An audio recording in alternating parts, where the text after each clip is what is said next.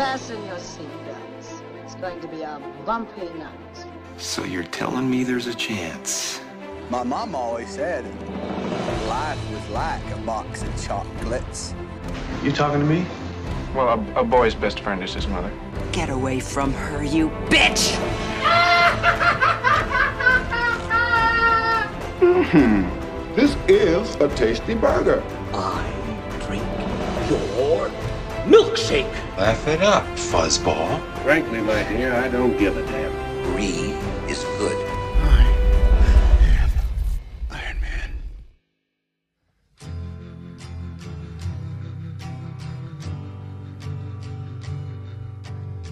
Saludos y bienvenidos a Cine Express Throwback, episodio número 27. Mi nombre es Fico Canjiano y vamos a estar hablando, como hemos estado haciendo durante estos últimos meses, de películas que nos encantan, de nuestras favoritas, clásicas, icónicas, que han tenido un impacto en la cultura popular y en el cine.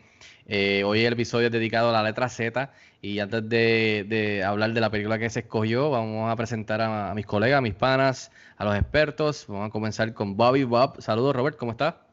¡Eh! Tanto tiempo, excelente. Estamos aquí hablando de lo que nos gusta y nos apasiona. Ya tengo el champán enfriando porque este es el episodio de la celebración.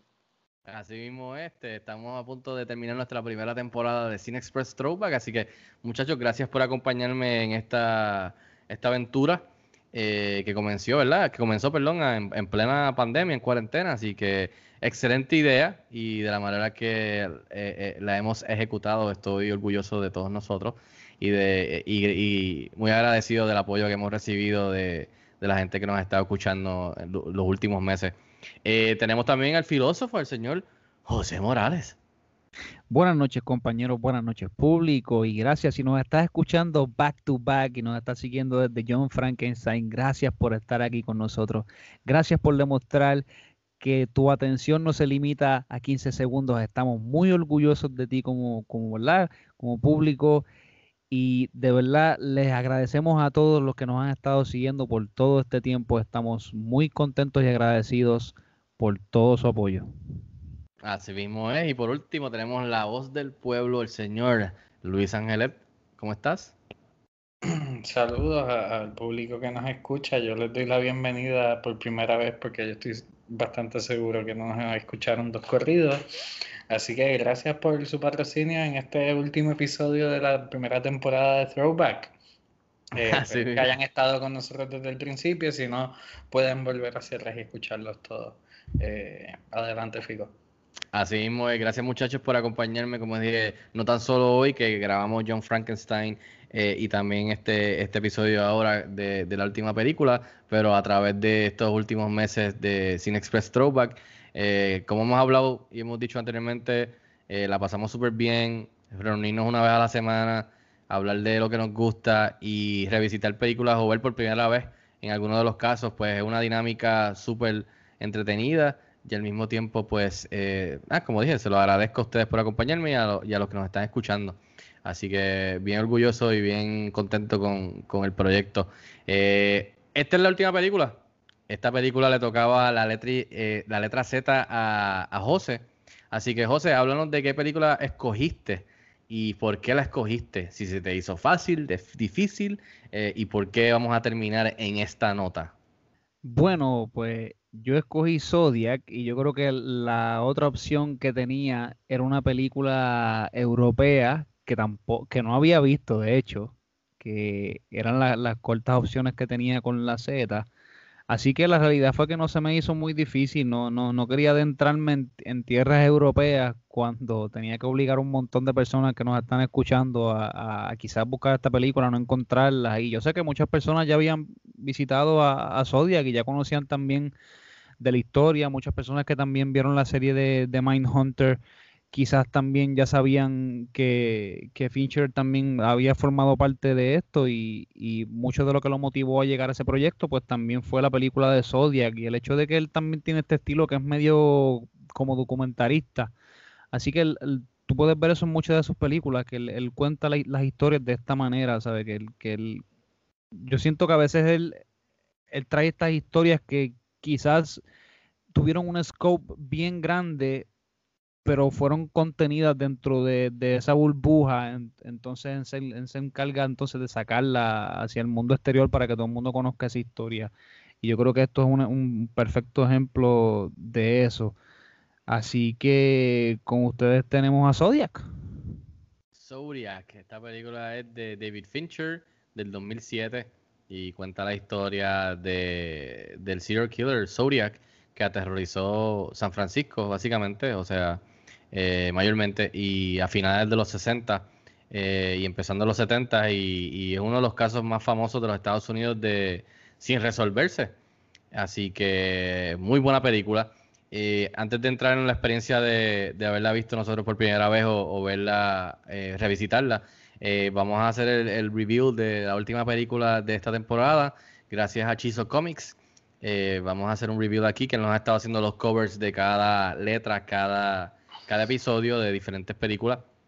Bien agradecido también de, de su trabajo y de colaborar con nosotros. Se lo agradecemos de, eh, estamos muy agradecidos y bien, bien contentos con, con sus covers. Así que gracias a Chizo Comics. Vamos a soltar aquí el cover de Soria, que este, vamos a tirarlo aquí en la mesa virtual para hacer un, como un mini review que siempre hacemos antes de entrar en la película. Y aquí está eh, Zodiac. Vamos a ver. José. ¿qué tal te parece Zodiac? Que esta es tu película. Eh, ¿Lo apruebas o no lo apruebas?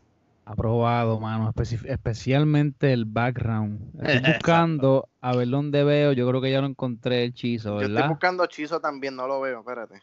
Tiene que estar por ahí. Oye, ¿verdad? Eso Sí. no me había fijado. Bueno, sí. Ah, y espérate. Espérate Yo creo que está ahí, está ahí Tiene mismito que o estar no. por ahí, pero eso es parte de la dinámica. Hay que sentarnos a, a- a- a analizar esto como en la película. Hay que descifrarlo. crossword. Chizo está por ahí, Descifrarlo. pero está en código, está en Hay que clave. Ah, descifrarlo. yo creo, Mano. yo creo que es que no está en orden. Yo creo que Exacto, no está en eh, orden, pero ya está ahí, exacto. ¿verdad? Está 1, Está 2, ahí. 3, 4, 5, 6, 7, 8. En la, en la 8 desde abajo hacia arriba. Está ahí, está ahí. Exacto. Wow. Ese fue el comienzo, el comienzo de todo, el comienzo de una larga obsesión que se dio alrededor de unos 10 años. Jesus Christ.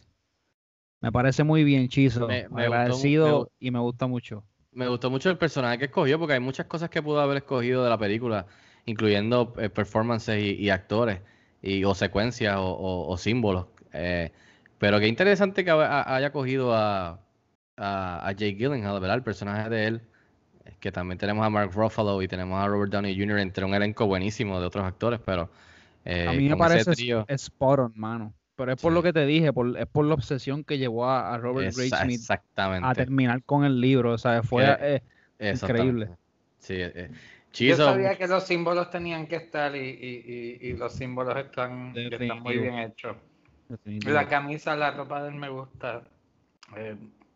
Eh, su cara de que está loco mirando los símbolos que tiene en el fondo. está buscando Chizo también. Está buscando hechizo también. bueno, eh, me gusta Chizo. Muy Cerraste- bien, este. Cerraste bien, Chizo. Cerró, cerró bien, cerró Chizo, agradecido. Pueden buscar su material en Chizo Comics en las redes sociales. Muy agradecido, como dije. Muchas gracias por colaborar con nosotros. Así que vamos a ver. Estoy loco por coger todos estos covers y ponerlos como que un póster o, o- o algo, todos juntos, así, los cuadritos. Eh, va a estar bien chévere. A ver si puedo hacer algo con, con Chizo, que eh, eh, lo, lo habíamos estado hablando, a ver si, a ver qué podemos hacer. Este, porque estaría nítido tener ese póster con todos esos covers que ustedes creen y entonces printearlos en un póster y entonces tenerlos todos nosotros. eh, Que cada uno lo firme y lo sorteamos. y los sorteamos o, o, o- o exacto, que, o, o los ponemos ahí para que la gente los consiga. I mean, se puede hacer, está bien chévere.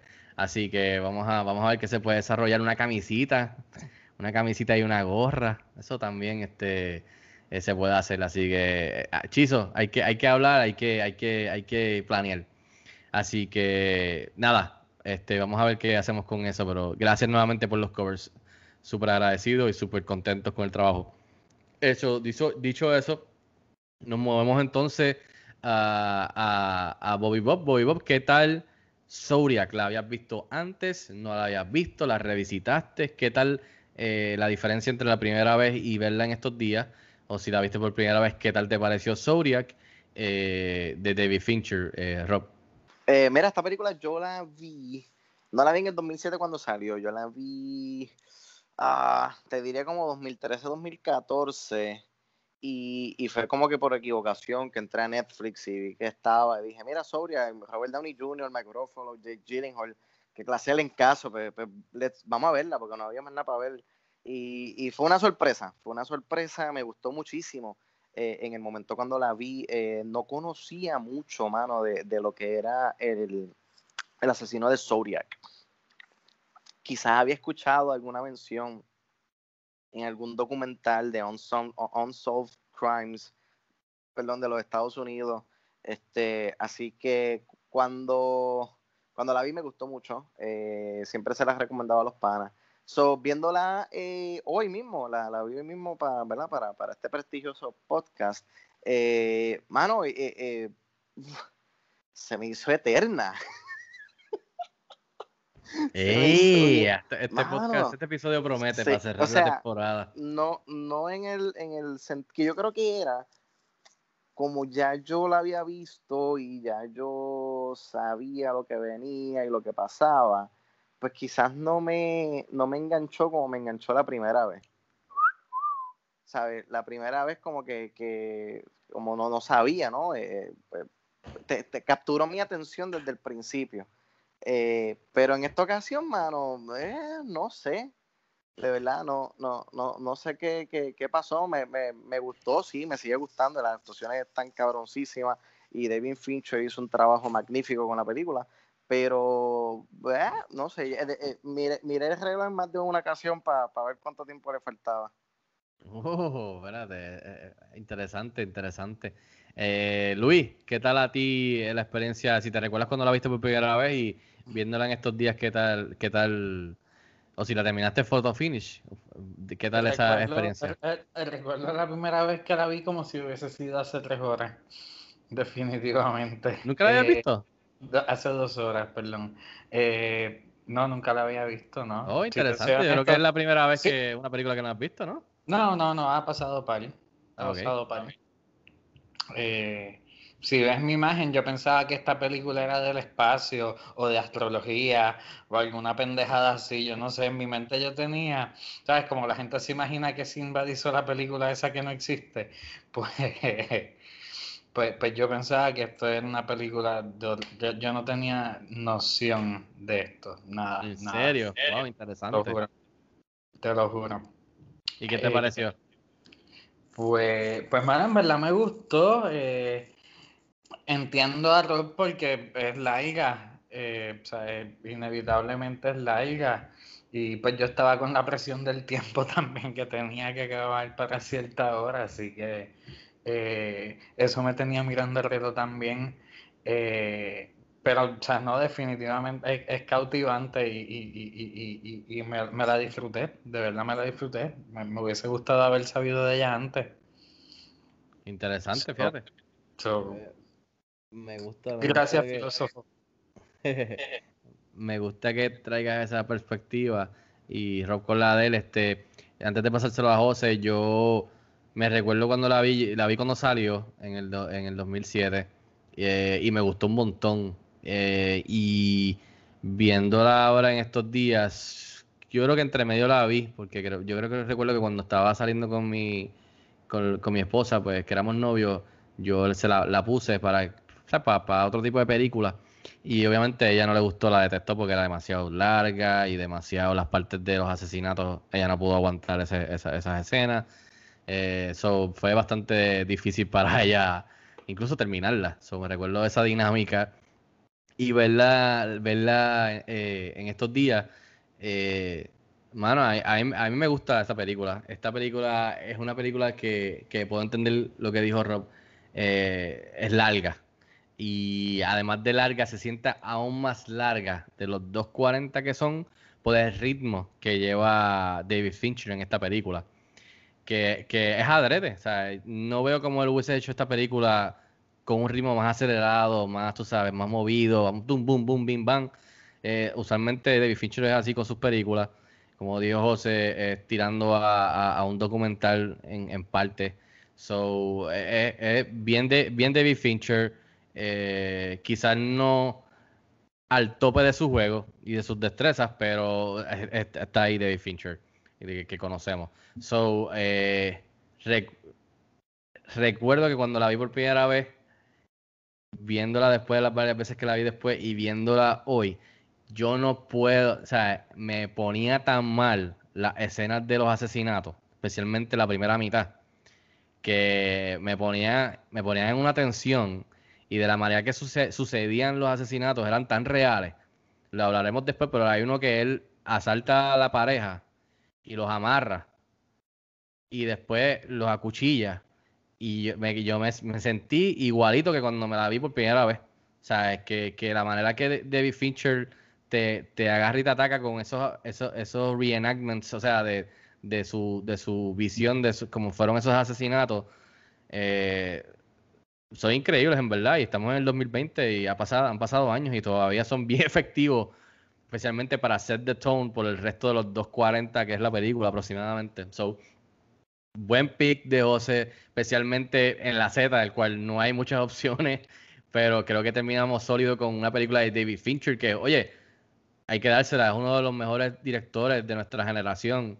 Eh, sí, pueden debatir, se puede debatir, pero creo que estamos todos de acuerdo de que sí lo es, de que es de los top five directores de nuestra generación, jóvenes, que todavía son jóvenes, que estamos looking forward a muchas más películas de él. Y su resumen, que a veces yo los defino, sí, no tan solo por el talento, pero si tú haces cinco películas y hay algunos directores que son buenísimos, pero tienen una buena, dos, dos so-so, tres buenas.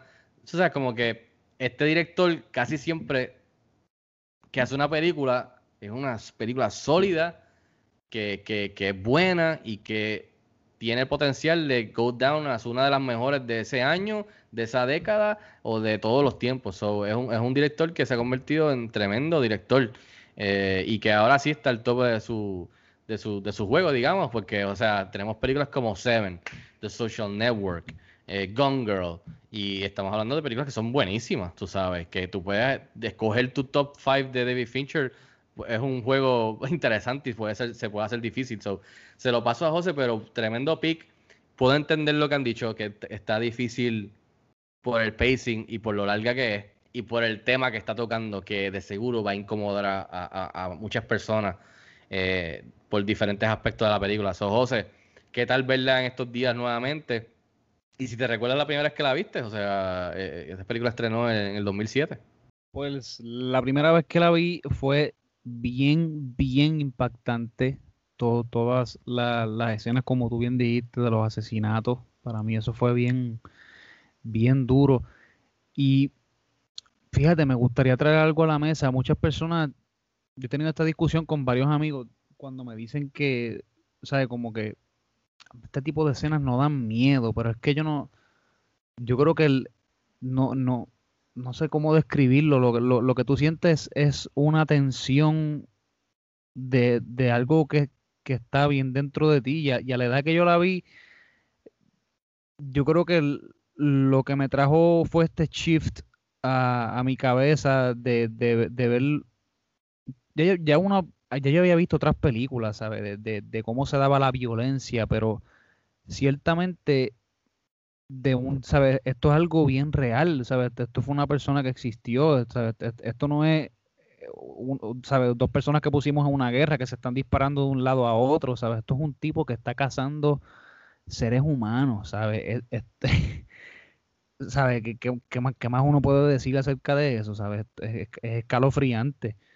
Y cuando la vi, pues me dejó ese impacto en mí y específicamente también todas las películas que tengan que ver, ustedes me conocen ya y, el público que, que nos, ¿verdad? Si, si los que nos llevan siguiendo un tiempito ya tienen que ver que hay un patrón en los gustos míos, ¿sabes? todo lo que tenga que ver con investigación o, descifrar cosas me, me fascina un montón. Y yo creo que yo estoy a la par, yo me identifiqué mucho con el personaje de Jake Gyllenhaal en la película con, con este, ¿sabe? Con, con, con, esta cosa que él tiene dentro de él, ¿sabe? Que él necesita saber quién es la persona, ¿sabe? No es porque te van a dar una suma de dinero. lo, lo, brutal es que yo creo que yo creo que ni siquiera es porque él va a ayudar a salvar vidas, ¿sabes? Es algo bien egoísta dentro de él que ni siquiera él sabe describirlo. Y yo me pude identificar con esto, ¿sabes? Yo, yo no quiero quizás resolver esto para ayudar a nadie, pero, pero es por algo que yo tengo que resolver, si no, no me voy a poder acostar a dormir. Y yo creo que eso también rasca eso, ¿sabes? Ese itch de, de, de resolver esta cosa. Mm, también el aspecto de, de, de la historia, ¿sabes? De, de, verlo también como tipo documental, me fascina mucho y yo creo que David Fincher estira la película a propósito por, por este hecho, ¿verdad? Y por el hecho también de darnos una perspectiva en, en lo que los personajes pasaron eh, dentro de la historia, ¿sabe? De, de, que esto se dio en un, en un, espacio de tiempo bastante alargado, bien parecido a lo que ocurre con la película de Dark Waters, no sé si recuerdan, que es también con Mark Ruffalo. Muy buena. Que vemos cómo se estiran y tú puedes ver que hay cierto patrón donde los personajes empiezan a tener este look, donde se ven bien cansados, ojeras, este, su vida personal se está viendo bien deteriorada por, por a causa de, toda esta investigación. Y esto se logra a través de este time frame. Y me di cuenta también, como ustedes ayer, definitivamente la película sí se siente larga. Pero yo estaba pensando en esto mientras la veía y decía, diablo, esto es bien, es bien desesperante. Tú tienes que ver a este tipo de, ¿sabes? De puerta en puerta, perdón, virando para atrás, chequeando acá en, en Vallejo, después virando otra vez, yendo a, la cárcel, buscando testigos por su cuenta, ¿sabes? He was nuts.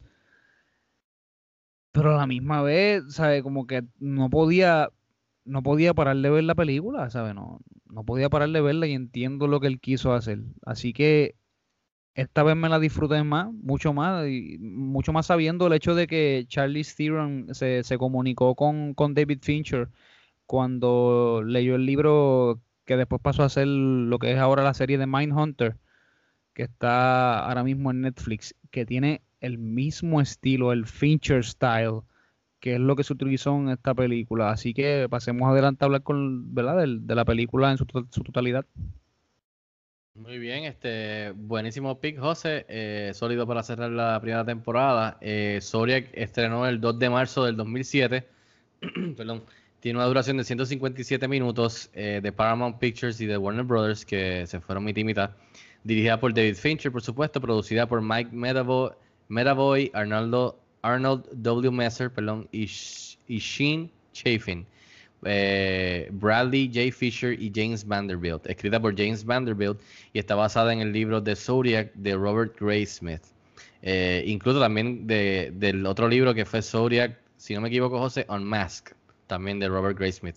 El elenco, por supuesto, buenísimo de Jake Gyllenhaal, compuesto de por Mark Ruffalo, Robert Downey Jr., Anthony Edwards, Brian Cox y Dermot Mulroney, entre otros.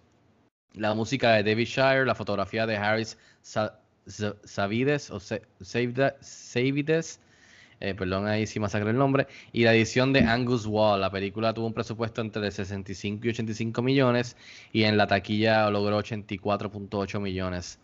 Eh, la película tiene Fresh en Rotten Tomatoes, tiene 89%. En un sondeo de BBC de los críticos en el 2016, la película la colocaron número 12 de las mejores películas del siglo XXI Owen Gliverman de Entertainment Weekly le dio A y dijo que era un, procedural thriller for the information age. Nathan Lee del Village Boys dijo que eh, eh, as an allegory of life in the information age it blew my mind. Bob Longino de Atlanta Journal Constitution dijo que era muy larga y lenta. Yo creo que ese hubiese sido Bob en aquella época. Eh, Christy Lemire de San Francisco Chronicle dijo que Jake Gyllenhaal era la figura central y al mismo tiempo era lo más débil de la película. Y yo, eh, solo dos películas del 2007 aparecieron en más listas top 10 de los críticos que Zodiac. Esa fue No Country for Old Men y There Will Be Blood. Dos peliculones, así que está en buena compañía. David Fincher ganó el premio de mejor director en los Dublin Film Critics Circle Awards. La película la nominaron a tres Saturn Awards, nominada a Troy Empire Awards y nominada, al, al WGA, nominada por el WGA, el Writers Guild Award, como mejor guion adaptado. Así que dicho eso, muchachos, mesa abierta para discutir. Quería tocar un poquito sobre lo que mencionó José.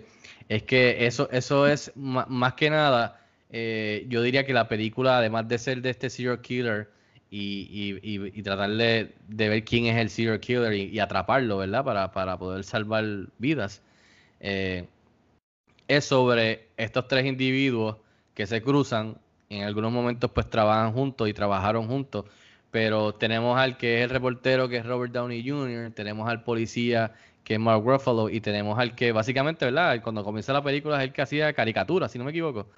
Eh, y, vemos como él termina posiblemente siendo el más obsesionado por todo. Con, es el que terminamos la película y el Journey, y él es el que termina escribiendo el libro, los dos libros. So, es sobre, no tan solo eso en el background, que siempre es esta persona que no vemos y siempre está es como un boogeyman que, que, que, que, que causa tensión y creepiness y, y, el tipo está suelto por ahí. Que, además de los personajes sentirlo, pues nosotros lo sentimos como fans viendo la película. Pero es ver cómo es, el journey de estos personajes y cómo se cruzan y trabajan juntos, pero cómo, cómo los afecta este caso a ellos en el trabajo, en las vidas personales y las personas alrededor de ellos.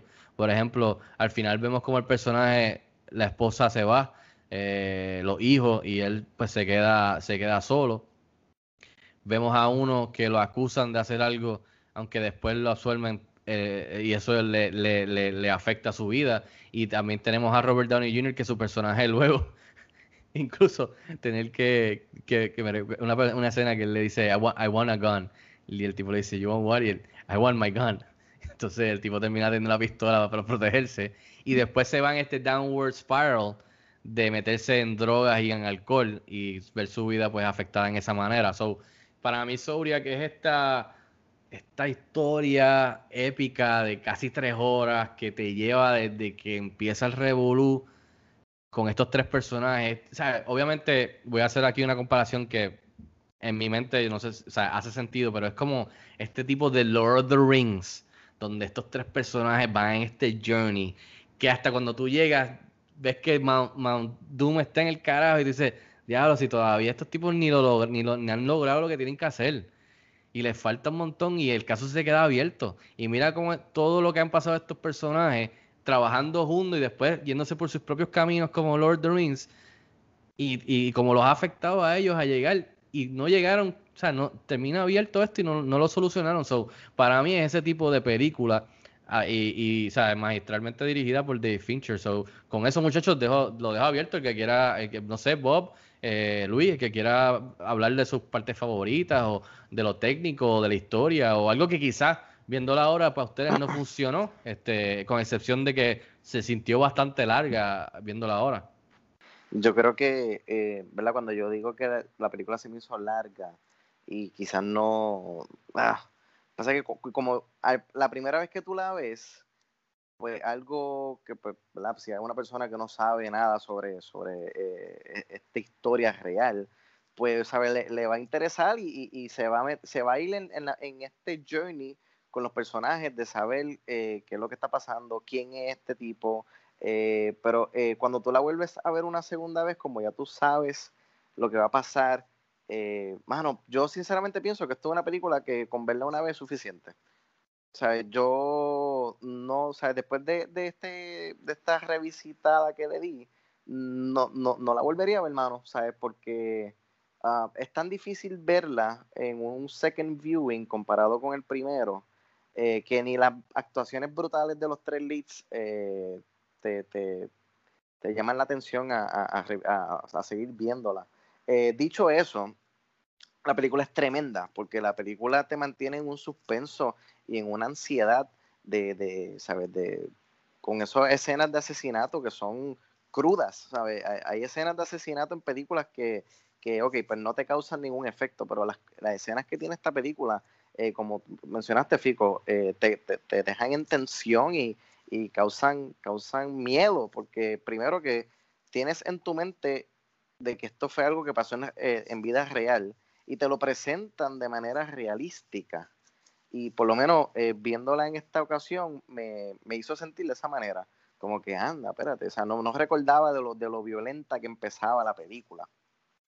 Eh, so, mano, a- a- es, es muy buena película, es tremenda película, es una película eh, de detective, el que le guste, ¿verdad? Eh, tratar de resolver las pistas, este juego de cat and mouse, le va a gustar, pero ah, como que sentí que como que como ya sabía, como, como fue tan reciente, ¿sabes? Fue hace un par de años atrás y la tenía tan fresca todavía en la mente, eh, yo creo que por eso fue que no, don't know, como que no encajé con, con, ella en esta segunda vez, porque eh, primero que, es bien larga y el ritmo eh, es bien lento, ¿no? Pero David Fincher tenía que hacerlo de esta manera porque esta historia es tan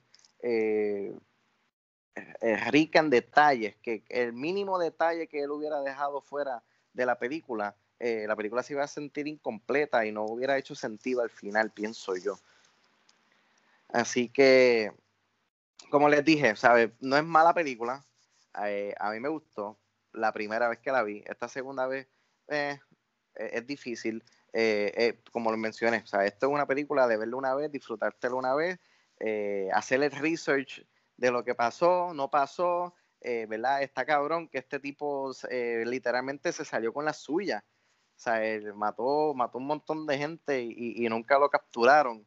Este, así que nada, eh, muy buen pick, José. No sé quién más quiera eh, comentar de, de Va- ahí. vamos a pasar. Yo, yo, hacérsela a José. yo- perdón, yo- Luis, ah, no, no, yo, porque yo, yo quiero, coger- o sea, como es la primera vez que yo la veo y, y, y, Bobby Bob dice esas cosas, pues, pues yo puedo entenderlo quizás porque yo me la disfruté porque yo no sabía que era de verdad en primer lugar, so yo estaba esperando una conclusión y que cogiéramos a alguien y para mí el twist fue cuando al final, ah, mano, mira, esto fue lo que pasó. Ok, qué mierda, no lo hemos cogido. Eh, decepción. Eh, eso Y fue un twist, tu pero- puerta ahí. Tum, tum, tum, y tú. No, ahí suena el teléfono y... No, no, no, no, esta pendejada no. Eh, so, a, a mí me gustó porque me, me tenía cautivado porque yo esperaba que íbamos a llegar a un lugar. Eh, no sé si eso es lo que tú estás diciendo, Bobby Bob. Eh, ¿a, co- a qué te refieres? ¿Cómo que a un lugar? Bueno, como que la primera vez que tú la viste sabías que era de ver, sabías la historia. Ah, no, yo no sabía nada de la historia. Yo Sabía- creo que lo Pues, que pues, Bobby pues está hablando es de, de, de cuán rewatchable es la película, ¿sabes? De, de, yo creo que es lo que se refiere es a eso, ¿sabes? Porque él, él habla de cuán buena es la película, pero él, él está hablando de ahora, de su experiencia con el second es- viewing, exacto. pues ya sabiendo para dónde iba la cosa, pues no es el tipo de película que tú ves cuando te quieres solamente entretener, ¿sabes? Tú una película es buena cuando tú quieres pues conocer la historia, quizás adentrarte un poquito en el estilo documen- documental de Fincher, pero así como cuando vamos a poner, por ejemplo, cuando no, no es lo mismo cuando nos sentamos a ver John Frankenstein, ¿sabes? Tú no vas a poner esta película for kicks. Yo creo que eso es lo que Robert quiere decir. Gracias, exacto. Precisamente a eso mismo es lo que me refería. Yo te y entiendo, mi hermano. Y, y antes de ponérselo a, dárselo a José pa- para, que, para que hable de su película, te voy a preguntar esto, Rob. ¿Qué tú, qué tú hubieses visto? Eh, ¿Te sentarías a ver Zodiac nuevamente o te sentarías a ver Stalker nuevamente? Ah, mano, pero usted- eso es como ponerme un revólver y una soga en la mano. Eh, Mira, yo creo, yo creo que, que Son igual de largas en realidad. son igual, son igual de largas, pero eh, mano, eh, Zodiac, yo creo que Zodiac, porque Stalker fue un fuck- es un mindfuck. Y al final de la película, pues uno termina con dolor de cabeza y ansiedad. Y pues esta película, pues Zodiac no. Sea, eh, eh, sí es fuerte, eh, es violenta, es realista, es tipo documental, pero eh, tiene una línea clara y tú sabes, tú sabes en dónde se dirige. Eh, Stoker no, Stoker está eh, all over the place y eh, no. Que by the way, todavía no la he revisitado, eh, yo creo que la voy a revisitar eh, el año que viene. Esperamos, No, espa- no, esperamos no tu lo reseña. haga, no lo haga, no lo haga. Por mi salud si- Si el mental, second viewing de Zodiac no. fue así, el de Stalker va a ser peor. Pero antes de que José entre, yo, yo, yo puedo entender a, a Rob de que esto, por más buena que sea la película, similar también a Stalker, es un, es un tough watch. De tú sentarte, ok, déjame ver una película buena. eh, hay otras películas buenas que son rewa- rewatchable porque, porque son diferentes tipos de películas. Pero definitivamente es aceptable cuando alguien te dice, la película está buenísima, pero yo no la volvería a ver. Primero por la experiencia que tuvieron viéndola y el efecto que tuvo en ti como espectador, pero al mismo tiempo también puede ser una película que ya como tú sabes lo que pasa y es larga y lenta, pues se te puede hacer difícil de que, como dijo Rob, estás mirando el reloj, coño, todavía falta una, coño, todavía falta una, una hora, coño. O sea que él lo puede entender y, y eso es lo nítido que diferentes películas, por más buenas que sean, tienen su diferente tipo de grado de, de- de que si la ves de nuevo y son rewatchable, que también Claro. es una dinámica eh, cool una- de, de throwback. Un aspecto que, que me gustó, ¿verdad? Ve- Ahora sí quiero hablar de lo que sí me gustó la película, rapidito, antes de pasar solo a José. Eh, a mí me gustó cómo, cómo David Fincher te presenta eh, el evilness, eh, lo macabro que era este asesino, ¿no? Lo ve matando a los dos, a los dos chamacos en, en el parque, cuando apuñala a la pareja, inclusive vemos cuando él... para la muchacha en plena autopista y le dice, no, no, es que tienes la goma suelta y el tipo le termina de soltar la goma, Horrible. la monta en el carro y él le dice, oh, I didn't know you had a baby. No, loco, y después ver como la tipa se tira del carro Mano, y sí. después la aparece y le dice, ah, where's my baby, my baby, tú estás ahí, que anda para el carajo, Y es I que don't know what the-" y la tipa va a buscar al baby, y va a buscar al baby en el matorral. Tú sabes, y, y- horrible, ese, ese último, no, no era necesario verla ya tirarse, porque con esa última línea del asesino, cuando le dice, eh, quiero que sepas que pues va- vamos a tirar al bebé del carro y después yo te voy a matar. Con esa, con esa frialdad y ese, y tan crudo, como que, ¿sabes? Eh, no, no se sintió como que él, él tenía ninguna empatía, o era como que, pues, tú eres otra más, porque ya yo he hecho esto tantas veces que eh, para mí esto es como caminar en el parque, quitarle dulce a un nene. Eh, ¿sabes? Eh, me gustó eso que, que no, no tan solo es la investigación de saber quién es este tipo, tratar de, de- de- encontrarlo, arrestarlo o matarlo, sino que estamos viendo el horror por el cual las víctimas pasaron. Y, y eso es un plus. Hay muchas películas de, así de asesinos que se, se contraen en presentarte ese lado macabro eh, ¿verdad? Del, del asesino que están buscando. Ahora sí, José.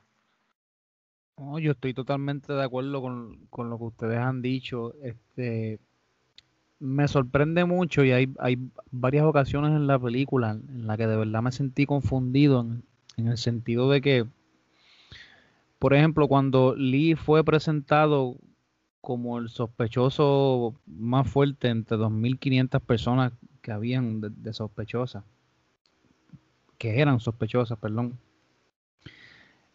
hubo un corte después del asesinato que se dio en el lago, donde aparecía este muchacho llorando, habían unos rags atrás en una guagua, él tenía la mano llena de sangre.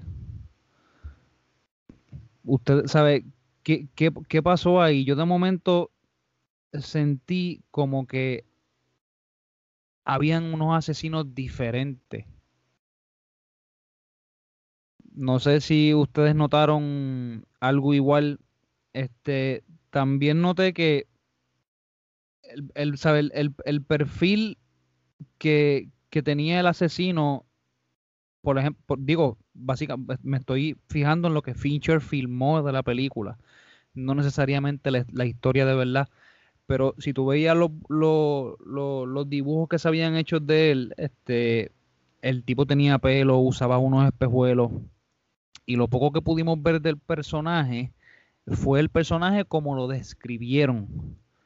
O sea, como fue descrito por, por, por varios de los testigos. Y no era este, Art, este Arthur Lee Allen, ¿sabes? No, no, no era él como lo describían. Tampoco al fin y al cabo el handwriting, a pesar de que los psicólogos decían que pues que podía cambiar en, en, algunas partes, pero la K eh, específicamente no era la misma, eh. No, no eran los mismos strokes, que es cuántas veces tú mueves el lápiz para escribir este, esa letra. Y tú podías ver como que había, ¿sabes? Un patrón diferente entre un asesino y el otro, ¿sabes? Si tú fueras, si yo fuera a elegir a, a Lee por encima de, del otro asesino, yo, yo, yo no me hubiese ido por él, ¿sabes? Yo, yo, yo estoy, yo tengo en la cabeza a una persona bien limpia, a una persona que sabe lo que está haciendo. Y cuando digo que sabe lo que está haciendo es que ya tiene un plan y está seguro, y está seguro de, de lo que va a pasar, ¿sabe? De que, de que lo tiene trazado en su cabeza. Pero cuando tú ves a Lee, ¿sabes? Viviendo en el trailer y, y con las cosas bien desorganizadas, no estoy diciendo que el tipo no, no, no sea tan, no pueda llegar a ser también un, un depredador sexual o, lo que fuera, como ya le habían encontrado este, evidencia y estuvo preso por ello, de hecho. No encajaba el profile de, del otro asesino, tipo alto, con espejuelos, pelitos, no sé, el, el, el speech. No sé qué opinan ustedes sobre eso. Algo que a mí me gusta de la me gustó de la película, que, que viéndola de nuevo, de lo que tú mencionas, todo, todo con respecto a lo de descifrar las cartas, lo de lo de lo del ambidiestro, de que, que podía cambiar de, de supuestamente de, de mano para escribir, este, todo, todo, todo lo que toda la investigación, a mí me encantó, a mí me gustan esas películas de ese tipo, pero algo que a mí me fascinó fue cuando entraban a discutir, que lo tocaste, que cada vez que, que venía, venía y sacaban una carta, pues ellos trataban de corroborar con, con el que descifraba lo de handwriting y lo demás, y entonces después pues se cruzaban las líneas y, y tú en un momento estabas como ellos, como que pensabas que este tipo este, tenía el profile perfecto, pero entonces no lo tenía, entonces salió este del otro lado y no cuadraban, y me gustaba que es como en real life, ellos estaban scattering around, el tipo estaba jugando con ellos, inclusive, ¿cuántos de estos asesinatos, verdad, José? Tú imagino que sabrás más que yo, pero la película te pompea en cierto modo a tú ir al internet y, o a donde sea y buscar información sobre el Eh, caso. claro. So, so, en verdad, este Zodiac Killer, en verdad, was he clever, as clever as he supposedly was? Él realmente hizo todos los asesinatos que supuestamente hizo, porque hasta la película lo toca de que maybe he was taking credit por otros asesinatos. Exacto. So, eso Hay fue, duda, eso, duda. exacto, esa duda es lo que a mí me gustó mucho de la película, porque si él hizo eso, pues entonces he's even clever as fuck, porque en verdad he's not killing, o sea, como que no está matando realmente a todos los que está matando, o, o- o quizás ni mató a los que en verdad supuestamente mató. So, en verdad él se hizo pasar como si fuera este mega serial killer, cuando en verdad no se sabe hasta el día de hoy. So, esa dinámica de ellos mismos scattering around con diferentes teorías y, y entrando en las cartas y viendo a ver si, o sea, cuando el tipo dijo, ah, me dijeron que el tipo puede escribir con las dos manos ambidiestro, yo dije, ay, vete para el carajo, en serio. Estos tipos están bien jodidos, en verdad. No van a poder hacer un carajo. Y efectivamente, para el final lo han hecho un carajo. So, ese aspecto del procedimiento de investigación y de research y de obsesión y así los asesinatos y todo está horrible son de manera violenta y cruda y te afectan de alguna manera u otra porque te digo cuando estaba en la escena de la pareja que los amarran y yo, yo me sentía que yo estaba con esos con esos con la pareja allí que me iban a matar a mí. Y eso, es lo efectivo que David Fincher filmó esas escenas como la de la tipa en el carro con el bebé gritando. Son horribles. Y así de crudas son verdad en, en la vida real. So pero algo que me gustó que lo estabas mencionando es eso de no saber y de que nunca quizás se va a saber de que en verdad él hizo todas estas cosas que hizo, en verdad él era el que era o, o era otro y, y el que culparon no era en verdad el que debieron culpar y se lo ficharon al otro.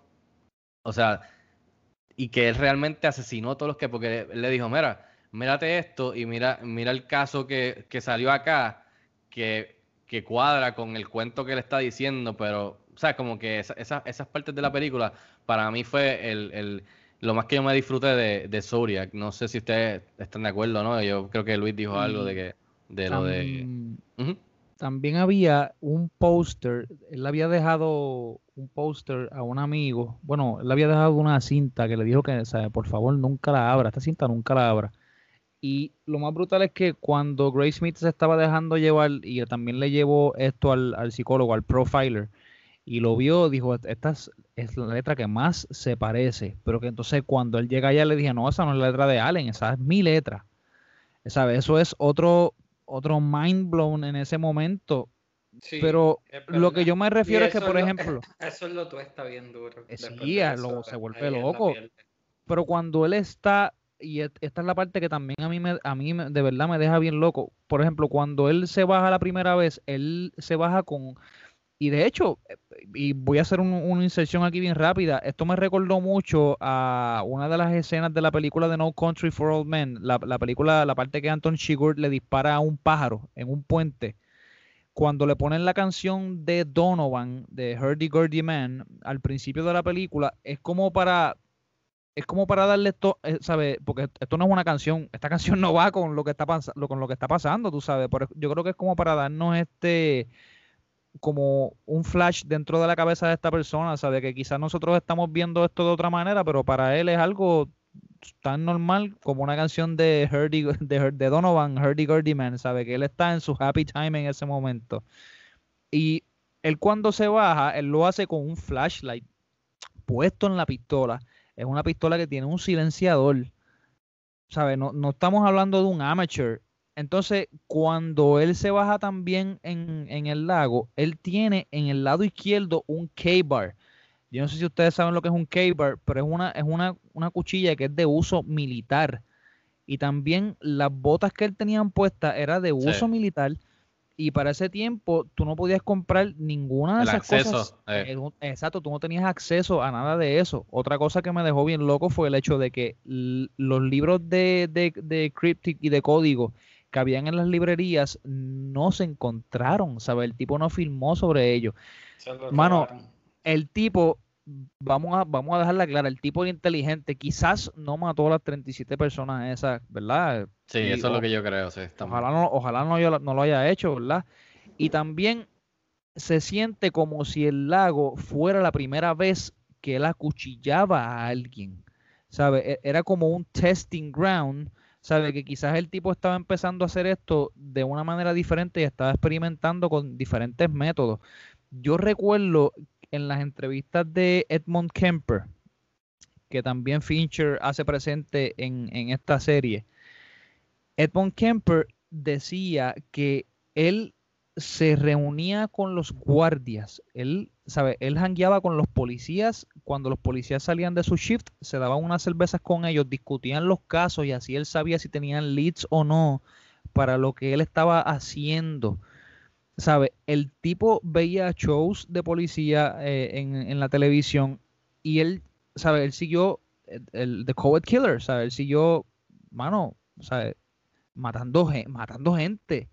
Y llegó el punto que él se entregó mm, por, meramente por el hecho de que él sabía que no lo iban a coger nunca, ¿sabe? Y, y ya después, una vez de haberse, se, se ¿verdad? Asesi- asesinó a su madre, mano, que está está súper fuerte, que parece que era el foco completo de, de toda su frustración, pues entonces él ahí fue que decidió, pues, disparar. Pero aún diciendo que si, ¿sabes? Si me dejaran otra vez libre, yo volvería a hacer esto otra vez, ¿sabes? Aceptando eso plenamente, sin, ¿sabes? Sin, ¿sabes? No, no, ¿sabes? De verdad, es algo que, que, que me, que me hela la sangre, brother, de verdad. Es una cosa bien increíble. Esto es lo más cercano que tenemos en la vida real a un personaje como David, el de Prometheus, que I don't give a fuck about anything y yo hago lo que yo quiera. En la parte esta, ¿verdad? De la frialdad, quizás no el cunningness, porque hay asesinos que son sumamente inteligentes y hay otros que no, ¿sabes? Hay otros que son asesinos pasionales, otros son personas que de verdad son, este, pues en el momento son personas bien impulsivas y quizás hirieron a otra persona de verdad porque de pues, la emoción del momento, pero hay, hay asesinos que ciertamente planean estas cosas y asesinos que, que si lo hacen entonces de una manera como lo hizo él, que por ejemplo, él dejó los guantes y la única evidencia que había luego de un montón de años, que era de ADN, que después dijeron, mira, esto no sirve porque ya han pasado más de 30 años y ya, ¿sabe? Eh, Una huella que, que pudo haber estado dentro de un sobre no es, no es factible que la utilicemos por el hecho de que este tipo usaba guantes. Este tipo ni siquiera nunca le pasó la lengua a, a un sobre. Eh, yo creo que aparte de eso, ¿verdad? Saliéndonos un poco de la historia y adentrándonos más un poco más en, vamos también con los personajes.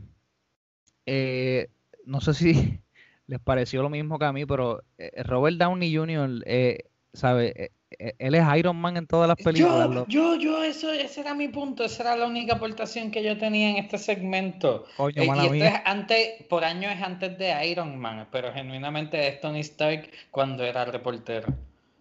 Eso es verdad. definitivamente. Yo lo, 100%. yo lo sentí también de acuerdo con ustedes. Era, era obviamente un, ma- un, un Iron Man, Tony Stark más este.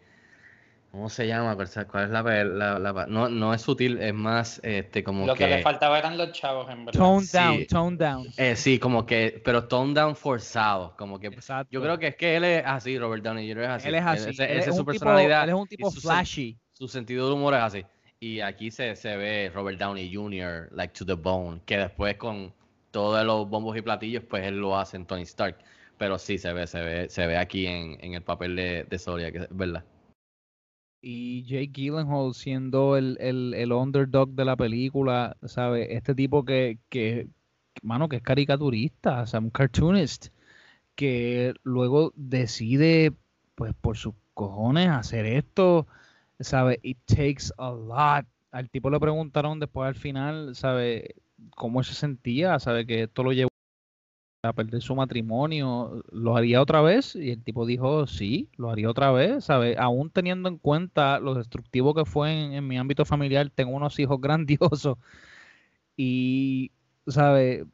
El Itch, yo creo que es eh, como les había dicho ahorita, el Itch, el, el cuando vio, y yo creo que ese fue la catarsis que nos dieron de ese personaje, ¿sabes? Yo creo que no, no- no tenemos más nada, sino la catarsis que le dieron al personaje para tener un algo de cierre o algo parecido a un cierre, fue cuando vio al personaje trabajando en el hardware store, lo miró a los ojos como que, I know it's you, motherfucker, y, y se viró. Y that's it. Y se fue cagado y traumatizado. Sí, mano. Bueno, dicho eso, muchachos, eh, tengo aquí algunos de los quotes que... Uy, hay muchos que son bien tenebrosos. pero no, tengo aquí unos que me gustaron. Hay, hay muchos, pero aquí tengo unos cuantos. Dice, just because you can't prove it doesn't mean it's not true. Y el tipo le dice, easy there, Dirty Harry. Eh, tengo otra que dice, Porque no sé si tú te fijaste que cuando ellos están saliendo del cine, el cartel que había afuera era Dirty Harry. Sí, sí, o sea que está, exacto. Eh, también otra le dice, Methinks our friends a tidbit fuckered in the head. Eh, hay otra que es, I am not the Zodiac, in- and if I, I were, I certainly wouldn't tell you. Eh, hay otra que me gusta que el tipo le dice, Jake Gyllenhaal le dice, Does anybody ever call me names? Y el tipo le dice, What do you mean, like retard? Y él dice, Yeah. Y el tipo le dice, No. sí, otra esa parte, pues, aparte, pues sí, es conmigo. Sí. We, we, we met at the movies once. I'm sure it was magical. También dicen otra. I need to know who he is. I need to stand there. I need to look him in the eye. And I need to know that it's him. Esos son algunos de los que tenía, no muchos. Eh, también en cuestión de datos que encontré aquí que estaban bien chéveres. Esta, la versión de David Fincher de la película duraba 3 horas con 8 minutos. Que eso le hubiese encantado a Rob. Eh, la película tiene más de 200 shots con efectos visuales, mayormente en los asesinatos por, por la sangre, que fue mucho de ella, o sea, fue, fue efectos visuales, la sangre. Eh, Fincher siempre tu- fue la primera opción en dirigir la película. Tenía como visión, de, principio, tenía la, visión de que iba a ser una miniserie de, de, de cinco horas con estrellas de cine y que tenía, iba a tener un budget de ocha- 80 millones. Eh, Fincher, Finch- eh, Fincher y Vanderbilt pasaron meses entrevistando testigos, familiares de, los sospechosos, investigadores, retirados y activos, eh, víctimas que sobrevivieron y alcaldes de San Francisco y de, y de Vallejo. Eh, usaron un experto en lingüística forense, eh, que también era profesor de lingüística, para analizar las cartas eh, mientras ellos estaban en el research de la película y el guion. Eh, originalmente Gary Oldman iba a ser el de Melvin Valley, pero no se pudo y entonces ahí entró Brian Cox, que, que es buenísimo también. En una conversación con Jennifer Aniston, a- ella le indicó a David Fincher que con qué actores ella había, tenido una buena experiencia trabajando como colegas y ella mencionó a Jake Gyllenhaal y mencionó a Mark Ruffalo y de ahí entonces David Fincher conecta con ellos dos que eso me pareció interesante, que fue a través de Jennifer Aniston. Eh, el caso de Zodiac se abrió nuevamente después de la película, con el revolú de la película. ellos consiguieron un investigador privado para encontrar al verdadero sobreviviente de Mike Mayo, o Mayo, como se diga el, nombre, pero consiguieron un, un, private detective de estos, whatever, para, para encontrarlo. Fincher quería a Brad Pitt, que están hablando ahorita ustedes, a Brad Pitt para, pero luego se decidió en Robert Downey Jr. So, originalmente él quería a Brad Pitt para el personaje de, Downey Jr. La segunda opción para el papel de Jake Gyllenhaal, si no hubiese sido él, eh, Fincher dijo que iba, que él quería a Orlando Bloom, eso me parece interesante. Eh, la película del 76, All the President's Men, peliculón, eh, fue inspiración básica para Fincher en esta película, la de All the President's Men con Dustin Hoffman y, Robert Redford. Eh, él editó la película usando Final Cut Pro. Daniel Craig, James Bond, era la primera opción para Paul Avery. Eso me parece interesante. Eh, y Gyllenhaal y Ruffalo no comparten escena hasta la hasta en la película hasta el minuto 32. Eso son algunos de los o sea, sí, algunas de las cositas que, que, encontré en el internet que pueden hacer un deep dive y conseguir un montón sobre la película y behind the scenes y, y cómo se hizo la película y detalles y entrevistas y además de eso pueden irse un deep dive de, de Zodiac y por ir para abajo eh, buscar información sobre el caso verdadero. Muchachos, para cerrar el último episodio de este season con la letra Z, Zodiac, de David Fincher, hablemos un poco de, para despedirnos del legado. O sea, esta película no está tan leja, no está tan lejos de nosotros. No es como que han pasado 40 años, sino que bastante reciente, podemos decirlo. Eh, vamos a irnos con, con Rob. Eh, Rob, ¿qué te parece el legado de, de Zodiac? Y cada uno, díganme en, en, sus gustos si la consideran entre las mejores de David Fincher. Eh, porque tiene varias películas buenas, o sea, la consideran que está en, en, el top 3 o quizás es de las mejores de él, pero más que nada el legado. ¿Cómo ustedes ven Zodiac dentro de, de, de, este tipo de películas de procedimientos de investigación y de casos que no han sido resolvidos, resueltos, perdón? Eh, Así que, no sé, Rob, hablamos un poquito del legado de Zodiac. yo creo que sí, yo creo que está bastante salvo. Eh, pero como les mencioné, es una película para ver una, una vez nada más. Tiene que ser una persona eh, de estos que, le, interese y tengan eh, una pasión, así como nosotros la tenemos por, por el cine, pero que la tengan por, por esclarecer esto, este tipo de crimen eh, para, para, verla en más de una ocasión. sí, yo creo que es la mejor película de Fincher, yo creo que no, yo creo que eh, ese honor eh, todavía lo tiene Seven. Yo creo que Seven, en mi opinión, es la mejor película que él ha hecho hasta el momento. en cuestión de película de investigación y de crímenes sin esclarecer, yo creo que está allá arriba. Yo creo que está allá arriba como una de las mejores. Este, eso sí, no, yo, yo, o sea, yo creo que ahora e, está, vamos a entrar en una generación que quizás no sabe nada de Zodiac y se van a topar con ella en Netflix y van a ver a Robert Downey Jr., eh, Jake Gyllenhaal, Mark Ruffalo, tres actores de renombre que quizás en el 2007 no estaban en todo su apogeo como lo están ahora.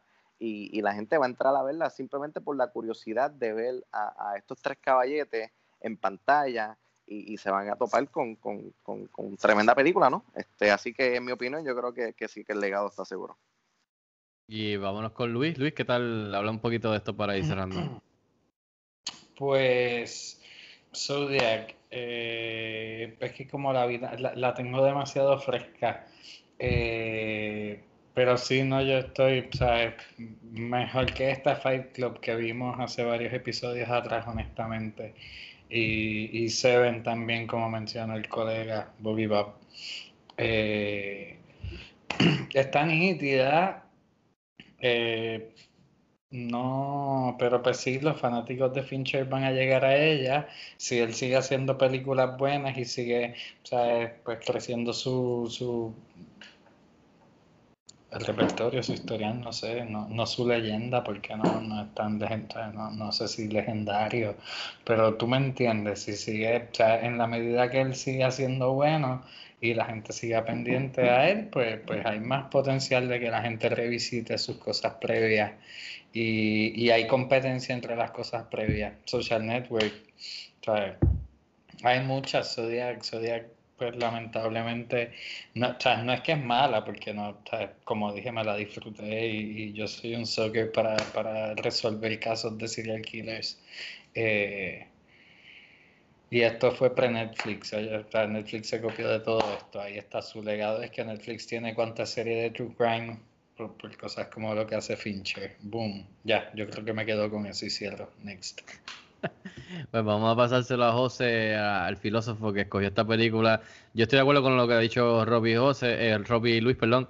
Eh, si Fincher sigue haciendo películas tras películas que son de decente para arriba y la mayoría buenas, va a crear un repertorio bien impresionante como lo está haciendo y va a ser bien difícil escoger cuál es de las mejores favoritas, pero yo personalmente no la pondría entre las mejores de él eh, buenísima, pero creo que The Social Network yo considero que es su mejor película eh, por ahora. Y entre este y Seven siempre lean un poquito más hacia Seven, este, que son de las más oscuras que ha hecho en cuestión de, de, de, de lo que toca. Así que dicho eso, José, take us home, ¿qué, qué te parece el legado? Bueno, yo creo que el legado está ahí, este, no hay forma de sacarlo y, y, como dijo Luis, muchas de las series nuevas que se están dando en Netflix han sido inspiradas por el trabajo que ha hecho o que hizo en Zodiac. Si a mí me fueran a preguntar, eh, yo creo que yo tendría un top 5 y, y, sin tenerlas en ningún orden estaría Fight Club, The Girl with the Dragon Tattoo, The Social Network, Zodiac. Tattoo. Este, y obviamente Seven. ¿sabes? Ese, ese, sería, no, no, no, necesariamente cuál sería mejor que la otra, pero e, ese sería su cuerpo que yo escogería si fuera a tener un top. Oye, y, y él tiene un, un, repertorio también bien grande de videos musicales, bien bueno. Yo recuerdo que cuando yo era muchacho, me gustaba esta banda que se llamaba A Perfect Circle, que de hecho todavía me gusta. Y hay específicamente una canción que se llama Judith, eh, que Fincher fue el director de ese video. Y si, buscan el video algún día se pompean, ustedes se van a dar cuenta del estilo de Fincher está presente en ese y, muchos otros videos musicales que ha hecho. Así que yo creo que mucha gente que está dentro del género de, de detectives o, o, serial killer, que ahora de verdad eso está bien pegado. Eh, yo creo que van a llegar a, van a llegar a Zodiac y, le van a prestar un poco de atención. Despite the fact que de verdad, como ustedes dijeron, y, total, estoy totalmente de acuerdo con ustedes, eh, quizás el, la película no es tan rewatchable. Este, y ahí es donde ella sufre, sabe que, que es un one timer, eh, mírala y, continúa tu camino. Y, quizás si de verdad eres un, un fan súper ávido de, este tipo de películas, pues quizás te puedas sentar una segunda vez a verla. Este, yo creo que de ahí no, no, no pasan, pero esos son otros 20 pesos. Así mismo es, así que nada muchachos, gracias nuevamente por acompañarme en este double feature extravaganza para terminar la primera temporada. Se pudo, lo logramos. Gracias a todos por el apoyo desde el principio y todos los que nos están escuchando por primera vez. Bienvenidos. Eh, con eso terminamos el abecedario completo desde los números hasta la letra Z. Eh, gracias a Chizo Comics por los covers nuevamente de la primera temporada. Estamos bien entusiasmados y bien pompeados para comenzar la segunda temporada. Van a haber unos cuantos cambios en cuestión de la dinámica de, escoger. Eh, y, eso lo tocaremos un poquito más en el primer episodio del, del, del season próximo, eh, que viene por ahí pronto. Pero el que le toca empezar esa segunda temporada es el señor Bobby Bob PR. Así que voy a darle espacio a que Rob, sin entrar mucho en los detalles de, las nuevas reglas y, el nuevo formato eh, para Spice Things Up, eso lo hablamos en, la, en, el, episodio, como dije, que, que, viene por ahí, para empezar la segunda temporada. ¿Qué película vamos a estar viendo? Eh, eh, Robert, para que la gente se prepare y la vea por primera vez o la, la vuelva a revisitar? O sea, sí, Fico. Eh, fue una decisión difícil. Eh, la semana que viene entraré en detalle de las otras películas. Obviamente, pues entraremos en detalle de las nuevas reglas del juego. Eh, pero mira, allí hay un título que desde que comenzó este podcast yo llevo escuchando. Y hay un título que, que eh, semana tras semana se menciona, semana tras semana se dice, mira, ya podemos hablar de esta, podemos hablar de esta. Muchachos, llegó el momento de hablar de ella. Del 2011, del maestro eh, Ta- Terrence Malick, Tree of Life. ¡Ay! No te creo, no te creo. Te lo juro, sí. Tree of Life. Digo, está en mute, quítale en mute. The La- Tree of yo- Life. yo Tú no has visto esta quiero- película, ¿verdad, Rob? No la he visto. La Oh, la Dios, oh. Dios. Uh, esto promete, pero una cosa. Promete, promete. Hasta, mira, mira Groot, mira el tree, mira, está bailando, míralo, míralo. Ay, esta, entonces esta se va a convertir en la, en, la, en la tercera película do- donde vamos a preguntar a Robert que cuál escogería, si, si, si Tree of Life, Stalker o Zodiac. Pero, oye, pero siempre existe Oh, la Dazed and posibilidad- Confused, siempre. Siempre existe la posibilidad, posibilidad de que le guste, así que vamos a prender una vela a ver si, si Exacto, estoy, estoy pompeado, como les mencioné, esta película desde, desde que se, desde que nació el formato de Throwback, llevo escuchando eh, Tree of Life, Tree of Life, Tree of Life, pues mira, qué mejor manera de comenzar el segundo season de Cine Express Throwback que con Tree of Life. Peliculón, promete. Los que no la han visto, eh, véanla, dense la oportunidad. Terrence Malick, 2011, The Tree of Life, tiene a Brad Pitt, tiene a Jessica Chastain y tiene a Sean Penn, entre otros. Eh, así que, y los que la han visto, pues revisítenla eh, para que se preparen para la próxima, para la segunda temporada de Cine Express Throwback. Así que ahí lo tienen, The Tree of Life, prepárense para el próximo episodio.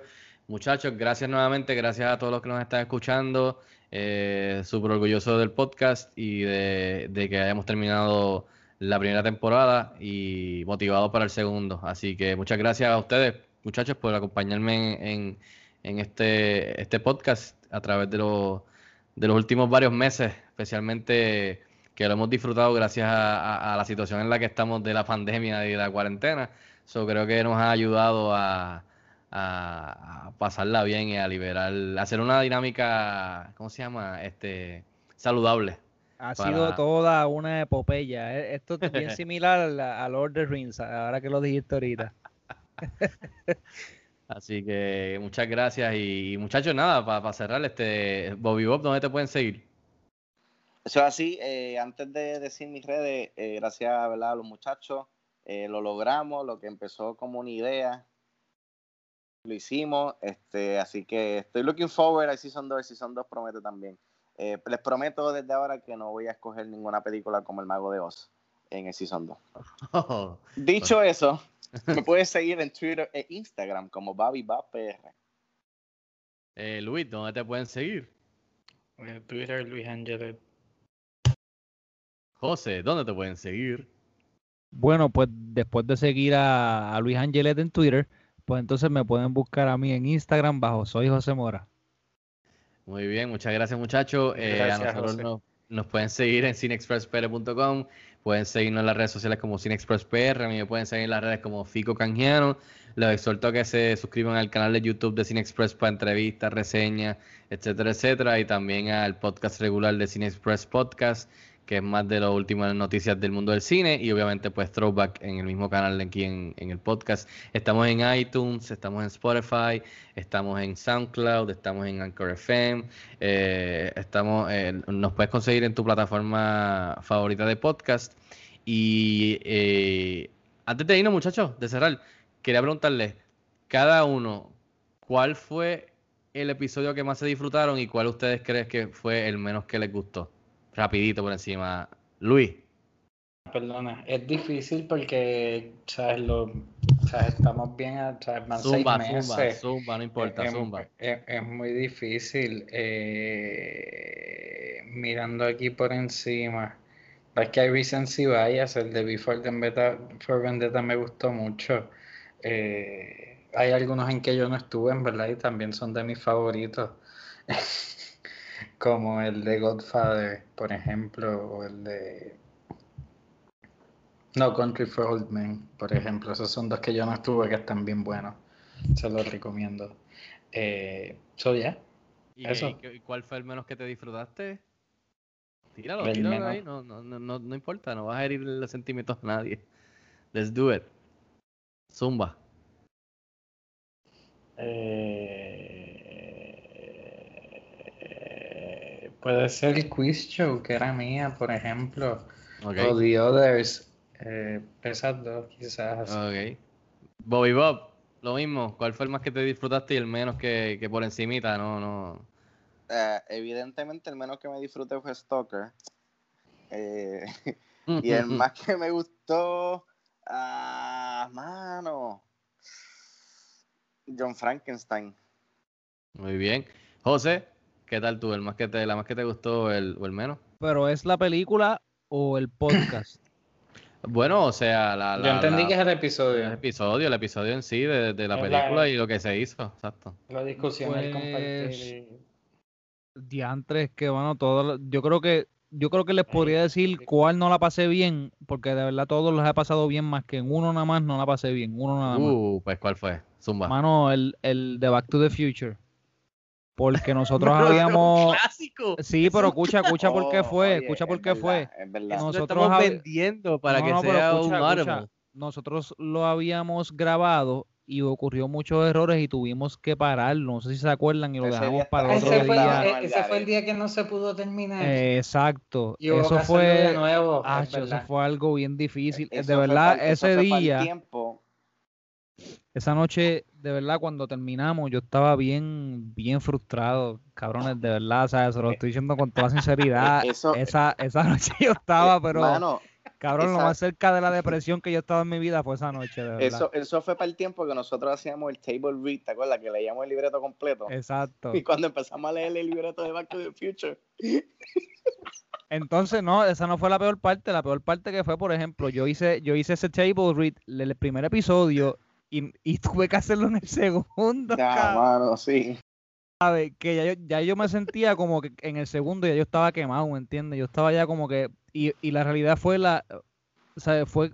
Diablo, fue que, ¿sabes? Todos nos reunimos para hacer esta cosa y no funcionó, ¿sabes? Y todos teníamos estas ganas de que funcionara y estábamos tan despompeados que tuvimos que mandarlo para el carajo. Yo voy a crear una Es- petición eso es algo bien triste, de verdad, bien triste. Para, para que Fico suelte ese cut.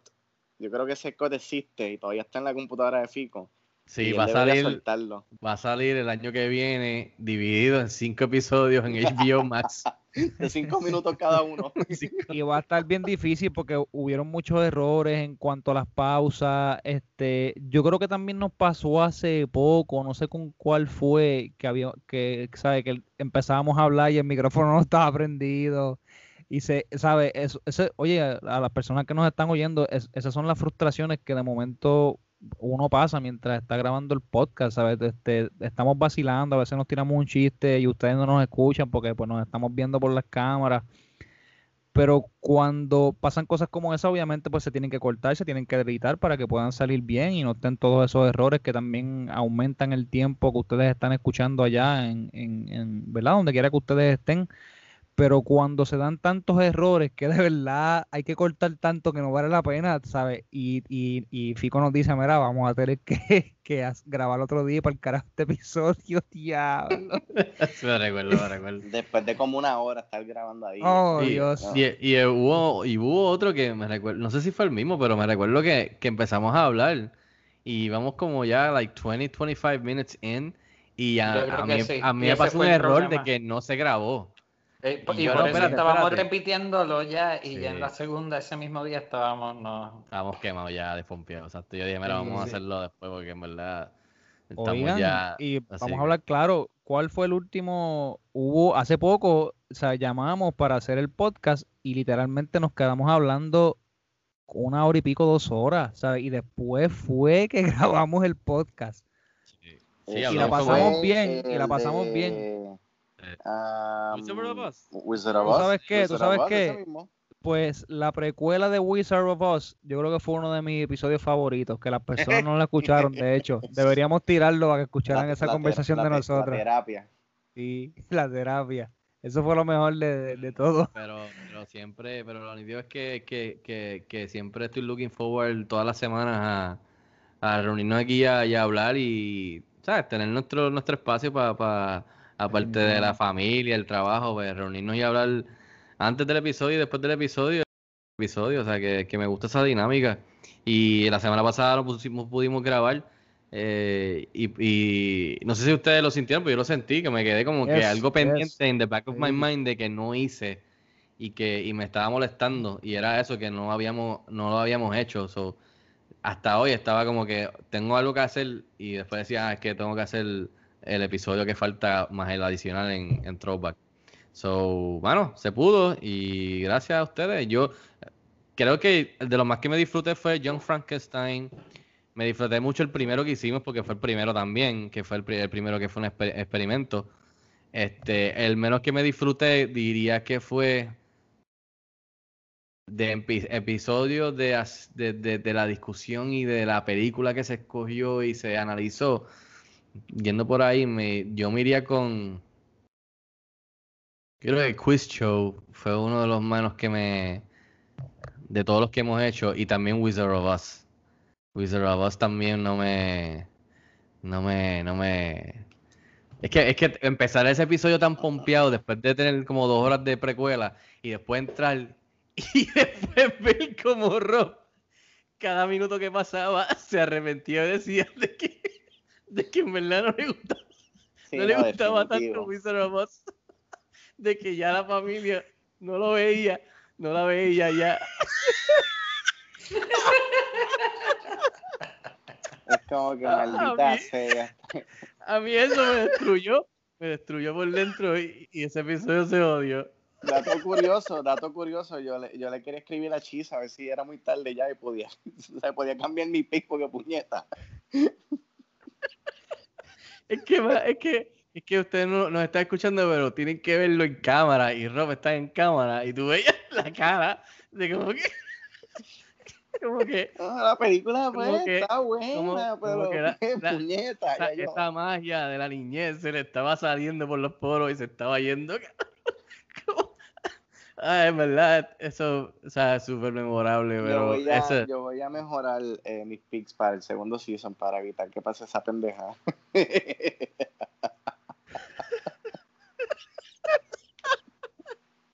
Anyways, con eso lo acabamos. Vámonos, que ya tarde.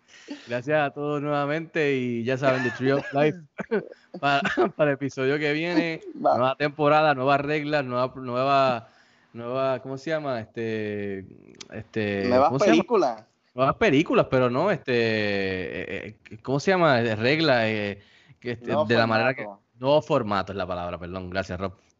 Así que lo explicaremos al principio del próximo episodio, pero nuevamente gracias a todos y, y gracias por acompañarnos en este viaje, que si Dios quiere pues lo seguimos la, la semana que viene. Así que muchachos, cuídense mucho, gracias y hasta la próxima.